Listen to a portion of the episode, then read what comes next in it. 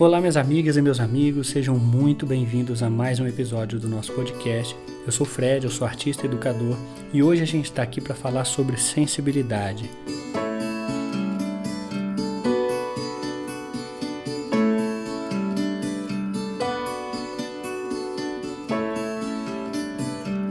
E para falar sobre sensibilidade, vou recorrer à minha experiência aqui como coordenador da Divisão de Educação do Memorial da República, presidente Itamar Franco, do ano de 2019 ao ano de 2021.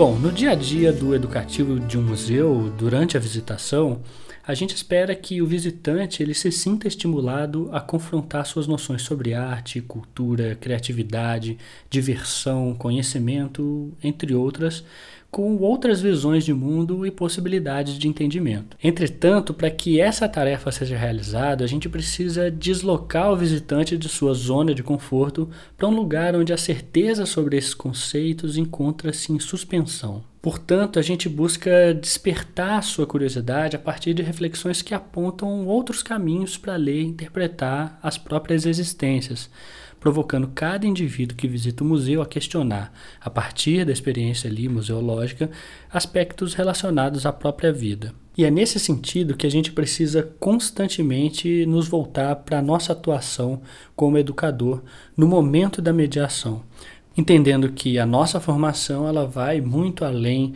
do nosso repertório de conhecimento. E é por isso que a gente cria estratégias para aperfeiçoar uma ferramenta extremamente eficaz para o desempenhar das nossas atividades, a sensibilidade.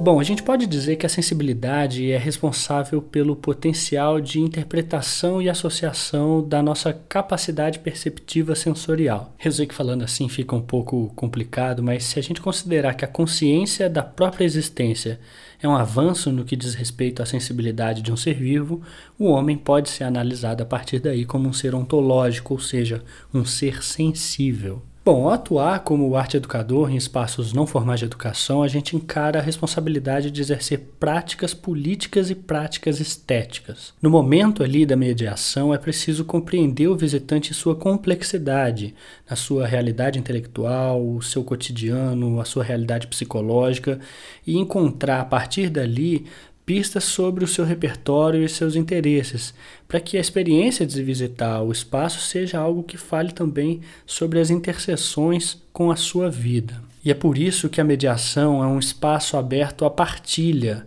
passível de se tornar um lugar compartilhado. Conforme a gente avança rumo à profundidade dos interesses do indivíduo que se submete à mediação, a gente abre algumas portas da nossa percepção para interpretar os novos dados que se apresentam. Assim, a gente vai criando um território onde o conhecimento partilhado ali constrói novas interpretações da realidade e por isso a sensibilidade é tão importante. Ainda sobre sensibilidade, o autor Jacques Rancière ele afirma que existe um sistema de evidências sensíveis que revela a existência de um comum e dos recortes que nele definem lugares e partes respectivas. Nas palavras do autor, abre aspas, essa repartição das partes e lugares se funda numa partilha de espaços, tempos e tipos de atividade que determinam propriamente a maneira como um comum se presta e como uns e outros tomam parte nessa partilha. E é por isso que a partilha daquilo que é sensível faz ver quem pode tomar parte no comum em função daquilo que faz, do tempo e do espaço em que essa atividade se exerce. E para encontrar o comum em questão, é preciso que as partes se identifiquem. E é por isso que, buscando partilhar e desenvolver não só a nossa sensibilidade, mas também a do visitante, a gente busca fazer provocações que coloquem ele em condições de revelar a parte onde habita seu lugar de fala o que é fundamental para que o relacionamento construído durante a experiência no museu tenha condições de adentrar num contexto pessoal de cada indivíduo. Sendo assim, é imprescindível que os educadores e mediadores tenham como objetivo realizar uma espécie de arqueologia de si mesmos. Que a gente tenha como hábito a criação de estratégia para voltar os nossos olhares para dentro, inaugurando novos modos de olhar para nós mesmos, para o outro e para o mundo.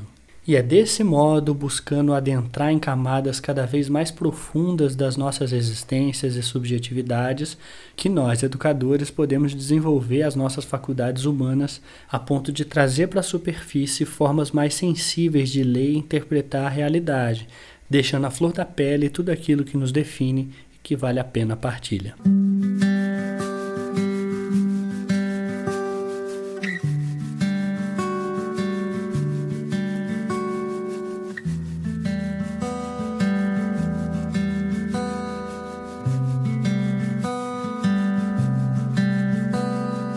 Bom, esse foi mais um episódio do nosso podcast. Eu espero sinceramente que vocês tenham gostado. Aproveitem para seguir a Bodoc nas redes sociais e nas plataformas de streaming para não perder o podcast. E a gente se vê na próxima. Tchau, tchau.